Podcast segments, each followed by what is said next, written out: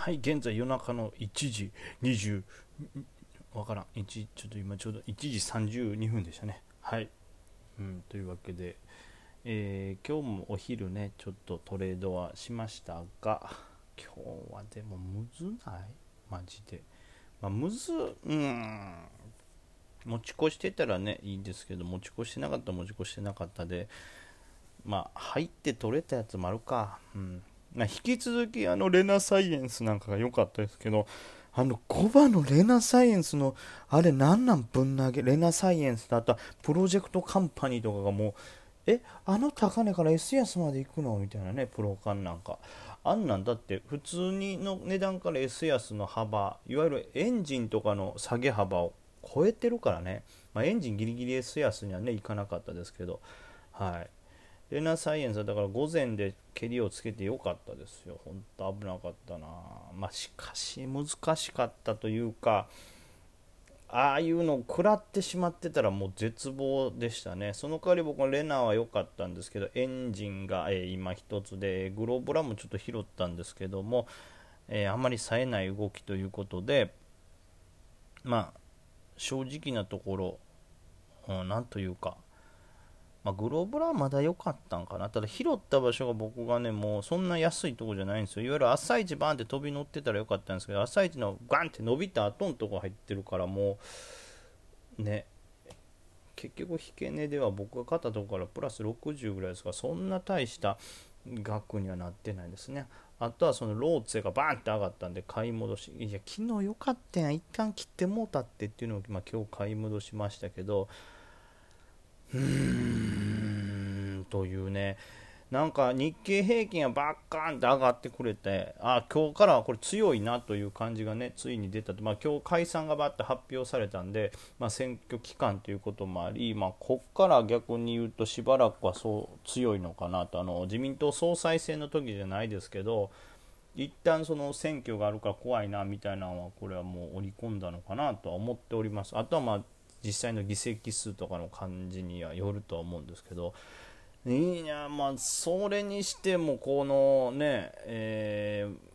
僕が保有してたり僕が触る銘柄に関しては日経がこんな上がってるほどは強くないぞとどうなってんの？おいおい分配しろよ。分配なくして成長なしって言ってたやんか僕の成長このままじゃないって。おい岸ちゃん見てるか？俺の持ち株を見てるか？岸ちゃん。俺のポート俺のポート DM で送るから俺のポートの中のなんか銘柄を利用した政策考えてくれって。思うよ。本当に思う。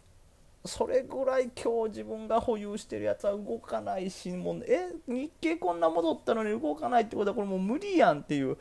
はい、絶望感に襲われましたね。いや日経は上がってたんでしょうけどこれはまあだからあの日経平均に対する寄与度が高い銘柄だけがぐんと伸びてまあそのなんちゃうユニクロとか。ユニクロだってファーストリテイリングがなんかあれでしょ数本盛り需要でまた上がってんでしょ。あれ？下がってる？PTS なんか売り上げ良いみたいな感じだったのにな。うん。PTS は下がってない。まあまあでもそれが伸びたことによって実際こうザラバチはファーストリテイリングね1.8%上がってますから、まあ、この辺が伸びたことによって引っ張られて日経平均が上がったってことでしょうけどもうそれ以外のとこなんか目も向けられへんよね。特にま日本郵船なんかこれもいつ行ったらいいねんっていうぐらい厳しい状態ですよね。なんかこう上値がクソ重でだって日経がバンバンバンバン上がっていくのに対して日本郵政に関してはガンガンガンガン下がっていったからね。最後引け間際、上がった感じじゃないような耐えたってとこで終わりですけどなんかこれとか見たら結局今まで注目度が高かったとことか、まあ、そういうとこで特にホルダーがたくさん残ってて信用改ざんとかが多いのかなっていうのもあるんでしょうけどその後は、えーなんやろうこう新しく始めた人たちがこの辺を見てるっていうのもあって、うん、捕まってる人が多いのかなと思ってしまいますけど、まあ、実際ね貸借倍率6.64倍ですからなかなかですよね。うん、っていうのもあって上がらんかったんかなと思うんでちょっといわゆる日経平均とかバッて戻ってきたけども以前のえー、1個前の決算からこの決算までにガーンと上がってたような銘柄っていうのは好業績であってもちょっとしこりが大きすぎてしばらくは上がらないというか結構何て言うかなこの売りをうーん貯めてしまってる売りというかホルダーの売りが溜まってしまってるからかなり上値が重いよなという感じですよね。でも例えば日本郵政なんかもうすぐ次の決算も出ますからね。そこでどの辺りでこう需給が転換するかというのは見とかないといかんけど不安になるよねこれ。はい、あとはこの昨日俺が、えー、夜中にスクリーニングをしてどれぐらいが適正かなみたいに思ってたりと。アドテックプラズマね。ザラバは寄らなかったですけど今日夜間は寄ってます、えー、最後の値段は1988円ということですね。うん僕の見立てでは2500円ぐらいいくんかなと思ってなんかね予想してましたけど思ったより早く本当に2500円いくんであればこの PTS の2000円ぐらいで買えたらめちゃくちゃ美味しいんですけどまあ僕の見立てなんか今んとこ何の信頼度もないからどうかなとは思うけど。うーんむずいね。まあまあただこれは祈るばかり、まあ、1回目のちょっとそのね新しい手法の考え方でもあるんで、まあ、これを踏まえてどうなるかっていうことですね。でその手法なんですけど今日は何かそれに該当するような銘柄あるかなと思ったけどそうでもないですね。今日は大きいこう何て言うんやろ、えー、めちゃくちゃこう買われるような決算っていうのはない感じですね。え、公用車が引き続き、え、S 高ですけど、まあ、張り付いてたわけではないんでそこまで夜間強くないかな。その、まあ、S 高ですけどね。であとは CanDo これはもう、えーと、TOB でしたっけ？M&A まあまあ買収されるということなんでこれもちょっと関係ないね。であとブランディング7067ブランディングですけどこれはもう出来高が300しかないんでちょっと除外ってしていくと、えー、あとはこれねクリレスこれはなんか増配みたいな感じでしたよね。配当がいいような決算が出てるんかなというとこですけどまあこれもねそこまでめちゃくちゃいい決算というふうには、まあ、思えないというかそれこそ、えー、今回その配当伸ばしたってねそのいわゆる一時金みたいなの時短協力金みたいなのも込みってことですからそうなると特需ってことになるかなと思うんでねちょっと行きづらいのかなという判断ですね。ただもう分からん。オルバヘルスケアもそうなるとアドテックプラズマが入ってくるんでそっちの方が気になるかなという感じですね。アドバンスクリーンとあとはまあ247なんかもちょっといい決算出てますけども。まあうんじゃあ今からワッツンって飛び込むんかと言われるとちょっと難しいかな。これまあ見ていかなダメですけど。うん。24-7とかとなるとまあサプライズ決算で見ていってもね日本 PC サービスこれねいいんですけど名称ですからねちょっと薄くて入りづらいなという感じですね。であとは、えー、ブランディングエンジニアとか。これも高決算ということで出てますけどもこれ不思議よね。えー、株単では、えー、高決算、えー、今期最高益を予想する銘柄サプライズ順で出てる2番手なのに売り込まれてますからね、まあ、期待の方がでかかったということでしょうけどちょっとななんたなんかな株単さんみたいな。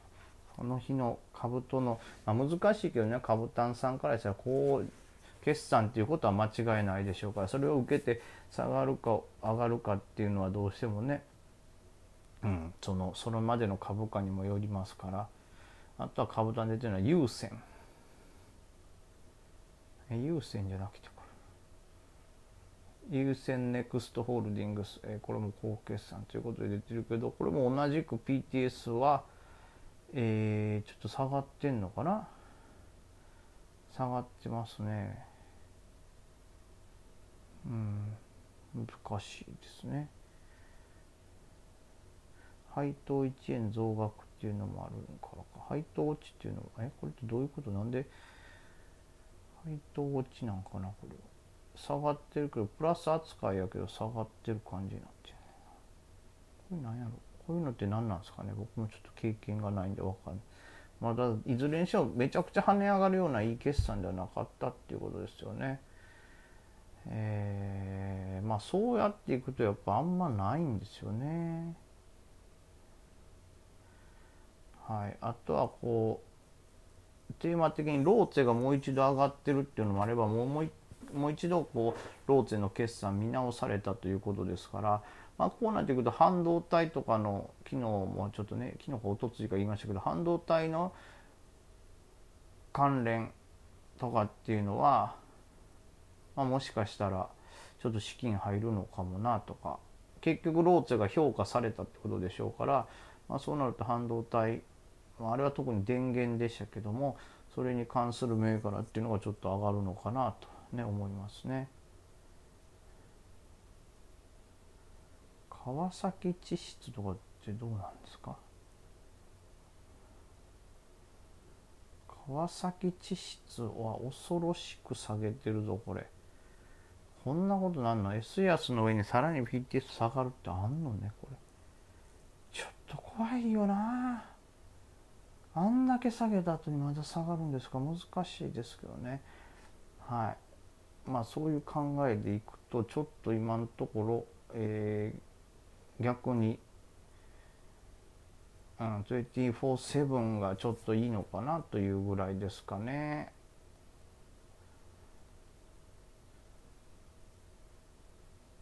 あとはそうですね。あとはこのまーちゃんとは何かってとこかな？まーちゃんとは。